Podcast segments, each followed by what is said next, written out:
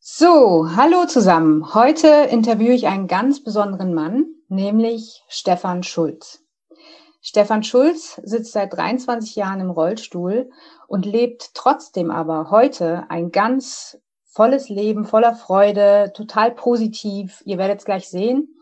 Und ja, lieber Stefan, vielleicht erzählst du selber mal kurz, wie es dazu kam, warum du im Rollstuhl sitzt, wie es dir damals ging und so weiter. Ja, danke Sonja. Ja, ich habe früher, ich sage mal gern, so ein ganz normales Leben geführt, wobei immer die Frage ist, was ist ganz normal, aber ich war Schreiner, ich habe viel Sport gemacht und so ein schönes Leben gehabt und ich bin Motorrad gefahren und hatte dann einen Motorradunfall. Ich war damals 22 und die, die jetzt aufgepasst haben, wissen jetzt auch, wie alt ich bin, genau. Ja, und ich bin mit 22 als junger Mann dann im Krankenhaus aufgewacht und habe äh, ja festgestellt, wie das Leben jetzt auf einmal anders aussieht. Und ich beschreibe das heute gerne so, dass ich in ein tiefes Loch gefallen bin, weil ich am Anfang einfach nur gesehen habe, was ich alles verloren habe. Also ich habe ne, als Schreiner, ich habe meinen Job verloren. Ich konnte meinen Job einfach nicht mehr so weiter ausführen. Ich habe meine ganzen vielen Hobbys, vor allem jetzt im sportiven Bereich, war klar, okay, die kann ich auch so nicht mehr weiter ausführen. Auch die habe ich verloren. Und im Beziehungsbereich habe ich auch gedacht, okay, jetzt will mich auch keine Frau mehr haben, wenn ich im Rollstuhl sitze. Und das ist so dieses, ja, was mir alles, was ich gesehen habe, was alles nicht mehr geht. Und zu den körperlichen Schmerzen, die ich gehabt habe, kamen diese, diese seelischen Schmerzen, sage ich jetzt auch mal, und was, ja, was einfach mir wie den Boden unter den Füßen weggezogen hat. Und das war, ja, das war dieses Loch, was ich gerne so bezeichne, was ich am Anfang einfach da durchleben durf, durfte und ja, wo ich einfach auch durchgehen musste, in Anführungsstrichen. Und Was da war dann genau einfach. Was heißt das genau für dich, Loch? Also äh, du sagst ein seelisches Loch. Was, was hat es mit dir gemacht? Also hast du dich verkrochen oder was ist da passiert mit dir? Ja, also verkriechen war nicht so einfach. Irgendwie im Krankenhausbett lag, beziehungsweise in der Reha. Heißt, eine gewisse Präsenz war eh da oder ging gar nicht anders. Und für mich war das also wirklich so dieser Verlust von diesen ganzen Sachen und aufgezeigt bekommen, was aber doch geht. Das war so für mich so der, der Wendepunkt. Aber in diesem Loch drin, also ich habe, also ich hatte mal Wirbelsäule gebrochen, ich hatte Lungenblutung, ich hatte Rippen gebrochen, ich habe ach, alles Mögliche gebrochen. Es waren echt körperliche Schmerzen, die immens waren und wo Schmerzmittel nicht ausgereicht haben, um die Schmerzen zu decken. Ähm, ja, und dann wirklich auch so dieses, also ich glaube, das ist schwer vorstellbar, aber wirklich so dieses, okay, ich kann meinen Job nicht mehr machen, ja, also wirklich so auch als 22-jähriger Mann irgendwie so dieses Fragezeichen zu haben, wie geht denn das überhaupt weiter? Also das habe ich in dem Moment nicht gesehen. Ich habe den Weg nicht gesehen. Ich habe den, ja, es wurde mir wirklich im wahrsten Sinne des Wortes die Füße unter dem Boden weggezogen und alle weg, was ich, was ich vorher Schönes hatte. Ja, das war wirklich so kompletter, kompletter Verlust von allem. Mhm. Ja, das stelle ich mhm. mir ganz schön heftig vor. Ähm, und dann weiß ich ja, dass du irgendwie trotzdem dann richtig was aus deinem Leben noch gemacht hast. Wie hast du das denn angefangen, sage ich mal? Und wie lange dauerte diese Phase? Ja, diese, das ist so eine, eine schöne Frage. Wie lange hat es denn gedauert? Und total schwer, also eigentlich gar nicht zu beantworten, weil es eine Stück für Stück Phase ist. Also es war immer so, Step by Step sind die Dinge weitergegangen und meine, ich habe eine sehr positive Grundeinstellung im Leben vorher schon gehabt. Also so auch dieses Motto, dass alles, was passiert, hat seine Richtigkeit. Das konnte ich damals schon sehen, auch wenn ich natürlich nicht wusste, warum das so ist und was das bedeutet. Aber ich konnte sehr schnell schon ähm, trotzdem wieder meine Freude zurückgewinnen und auch mit der Freude trotzdem auch mein mein Leben wieder zu leben und auch in der, in der Reha-Klinik waren es kleine Sachen, also kleine, damals waren es große Sachen für mich, die einfach dann, wenn ich gesehen habe, okay, ich kann mich auf einmal wieder alleine anziehen. Ja, ich kann mich wieder alleine waschen. ich kann mich wieder alleine fortbewegen. Also es hört sich so krass an, aber das war es echt. Ich, ich, am Anfang wurde ich von wildfremden Menschen, also vom Pflegepersonal, wurde ich gewaschen. Ja, und ich wurde, die haben mich angezogen und die haben mich in den Rollstuhl gesetzt und sowas. Und da praktisch wirklich dann so dieses, ich kann es wieder alleine. Das war so, ich kannte das ja aus dem Sportbereich, so dieses Thema Ziele setzen. Ja, das ist so wichtig, wenn ich im Sport unterwegs bin. Okay, was ist mein Ziel? Darauf kann ich trainieren. Und da in der Reha-Phase hat mir das unheimlich geholfen. Mein Ziel war damals einfach selbstständig zu werden. Ich will das wieder selber können. Ich will mich selber anziehen können. Wenn es zehn Minuten dauert, meine Hose anzuziehen, aber ich will meine Hose selber anziehen. Das ist natürlich der Prozess, der dann in der Reha-Klinik anfängt. Und es war dann so Step by Step. Ich habe mich dann entschieden, zum ins Studium zu gehen. Und ich habe mich entschieden, äh, umzuziehen für das Studium. Und das sind dann so ähm, ja, Momente gewesen, wo dann mein Leben einfach weiter und weiter geht. Oder dann auch so die erste Beziehung wieder, den, den ersten äh, Sex wieder auf die Art und Weise zu erleben und zu merken, ah, ich kann Auto fahren und dann mein erstes Auto zu haben, was, was umgebaut ist und da wieder mobil zu sein. Also das sind so Momente gewesen, die einfach also mein Leben wieder vorwärts gepusht haben und mir äh, gezeigt haben, das Leben ist nicht fertig, bloß weil ich im Rollstuhl sitze, sondern es geht weiter und ich darf da meine Schritte einfach gehen, ja. Ja, und jetzt weiß ich ja schon von dir, vor fünf Jahren gab es dann aber nochmal einen großen Einschnitt für dich im Leben. Das heißt, was war diese 18 Jahre davor der Antreiber für dich? Warum hast du das alles gemacht? Oh ja, das ist eine, das ist eine super Frage, Sonja.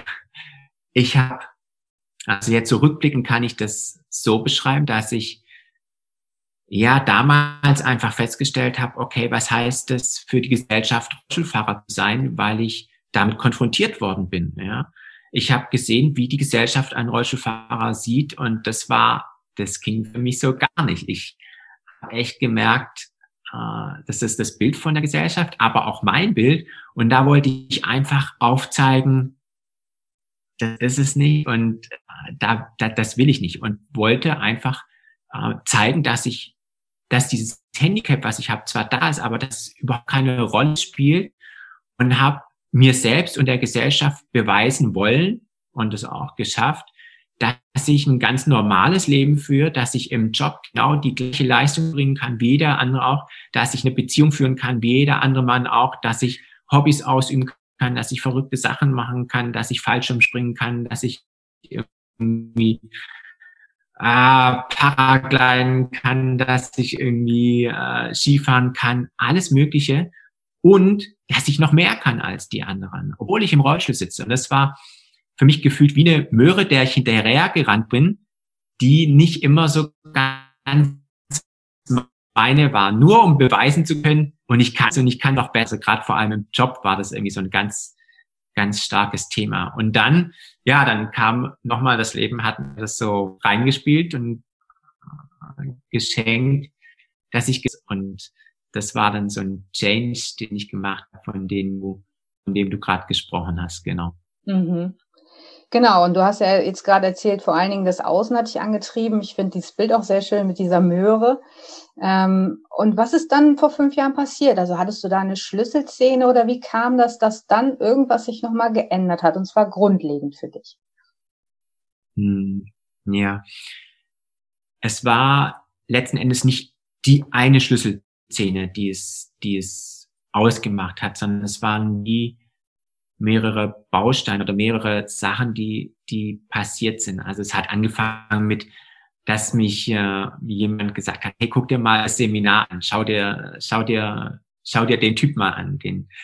Und äh, ich habe mich dann darauf eingelassen, habe gedacht, okay, gut, und das war so ein spirituell, ging's einfach so ein bisschen mehr ums Herz. Und da habe ich gedacht, so, oh, ich war sehr kopforientiert, sehr kopfgesteuert unterwegs, sehr mit meinem Geist mit meinem Verstand. Und das, oh wow, da, da gibt's noch mehr außer nur mein, mein Geist und mein Kopf. Und das war zum Beispiel so ein, so ein Anfangspunkt, oder dass ich in meinem beruflichen Bereich von heute auf morgen elementar was verändert hat, wo ich dann auf einmal gemerkt habe, okay, da darf ich mich verändern, oder ich bin sehr viel eingeladen worden, mit Menschen zu arbeiten. Ich habe davor einfach nur in Prozessen, in Projekten, in Produkten gearbeitet und dass es irgendwie mit den Menschen was total anderes viel diesen Menschen geben kann. Also ob das, also inspirieren mit Lebensfreude war so dieses große oder ist dieses große Thema, wo einfach mehr, okay, da, da kann ich und da habe ich anscheinend was zu geben. Und das kam immer und immer wieder, wurde das wie so an mich herangetragen, wo ich dann irgendwann auch dann mal gemerkt habe, okay, danke eben, ja, jetzt habe ich es verstanden. Und ich darf mehr damit arbeiten und habe das dann einfach auch mehr und mehr gelebt. Und dadurch auch also ich habe schon immer Freude in meinem Leben gehabt. Das ist wie so eine Grundfrequenz, die in mir durchschwingt.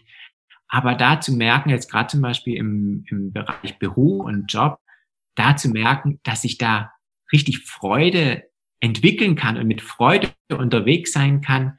Und das ist total spannend für mich. Ich habe vorher eine wunderschöne Karriere gemacht und viel Geld verdient, aber ich habe mich nie angekommen gefühlt. Ich habe nie, ich bin nie mit Freude arbeiten gegangen. Und das hat sich da verändert. Ich habe einmal gemerkt, wenn ich mehr dieser, ich nenne es gerne Berufung, wenn ich mehr dieser Berufung hinterhergehen kann, hinter, mich dem widmen kann, den Menschen mit, mit, mit meiner Freude zu inspirieren, wie erfüllt ich da auf einmal bin. Und wenn ich dann zum Beispiel mit, ich arbeite mit Studenten, wenn ich dann abends aus dem Tag Vorlesung, den ich gehabt habe, abends rausgehe und erfüllt bin und äh, freudvoll unterwegs bin und mich energetisiert fühle und dann dafür auch noch bezahlt werde, wo ich so denke, das ist für mich das neue Arbeiten. Also ich nenne es nicht mehr Arbeiten, ich nenne es Wirken. Ähm, so dürfen wir unterwegs sein. Ich glaube, das ist echt so auch ein Schlüssel, wenn ich mir anschaue, wenn ich mir viele Kollegen anschaue, die eigentlich gerne alle weniger arbeiten würden oder was anderes arbeiten würden. Und auch wenn ich mir anschaue, diese ganzen Depressionen und die Burnouts, die wir haben, wo ich mich immer so frage, okay, wenn wir mehr Freude in unserem Wirken, in unserem Arbeiten haben, vermute ich, dass sich das auch verändern würde. Ja, wahre Worte. Was würdest du, Stefan, denn jetzt den Menschen da draußen vielleicht so als kleine Botschaft, so als einen kleinen Hook mitgeben aus deinem wirklich beeindruckenden, inspirierenden Leben? Was, was, was würdest du denen so kurz und knapp jetzt mitgeben wollen? Mhm. Kurz und knapp ist immer gut. Um, ja, die Essenz. Uh, ich glaube, es ist, es ist so diese, diese Entscheidung, bewusst für was Wesentliches in deinem Leben zu gehen.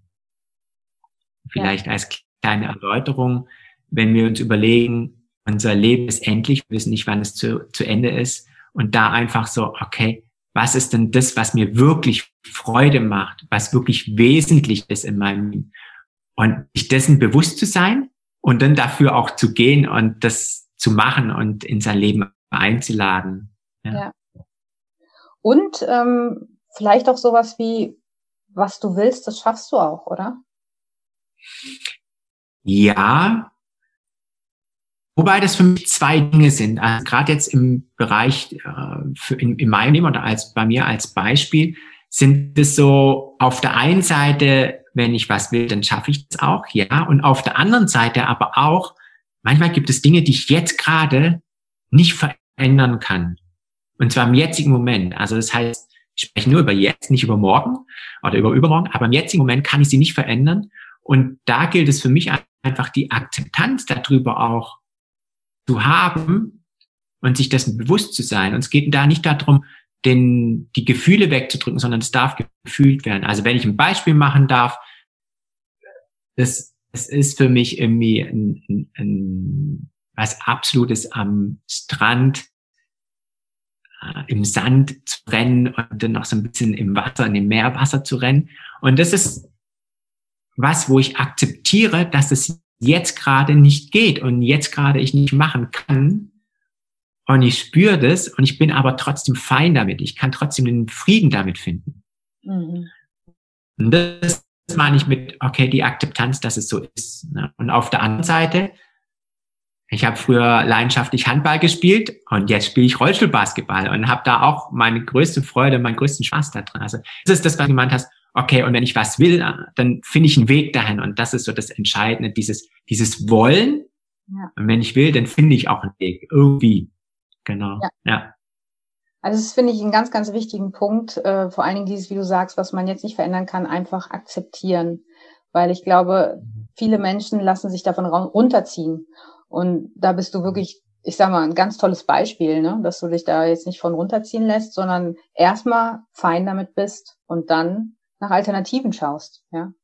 Und ich ja. glaube, wenn man das macht, egal, selbst wenn man ein ganz normales, in Anführungsstrichen, Leben hat, ja, dann äh, kann man mhm. viel, viel schöneres Leben leben, als wenn man da immer dann drauf schaut, was man nicht hat. Ne? Ja, ja, das ist so die Perspektive. Uh, was will ich, genau, so hast gesagt, auf was will ich schauen, ne? Irgendwie so ja. dieses, in welche Richtung geht es. Wir kennen das, das Glas ist halb voll oder halb leer, ne? So dieses, ja. dieses Thema. Genau. Das eine ja. Entscheidung. Mhm. Ja. Super. Ich danke dir ganz herzlich, Stefan, für diesen tollen Einblick in dein doch nicht ganz normales Leben, aber äh, wirklich sehr, sehr beeindruckend, sehr, sehr inspirierend, auch für mich. Ich hoffe auch für die Menschen da draußen. Ähm, wenn ihr mehr von Stefan wissen wollt, dann könnt ihr unten im Text äh, seine Homepage finden. Da werde ich den Link noch reinstellen. Und wenn ihr mehr von mir sehen wollt, dann könnt ihr gerne auch meinen Kanal abonnieren. Ich würde mich freuen und würde sagen, ich wünsche euch einen wunderschönen Tag. Auch dir, Stefan, vielen, vielen Dank nochmal. Wunderschönen Tag, genießt das neue ja. Jahr und bis zum nächsten Mal. Ja. Ciao. Danke, Sonja. Ciao zusammen. Soul Expedition.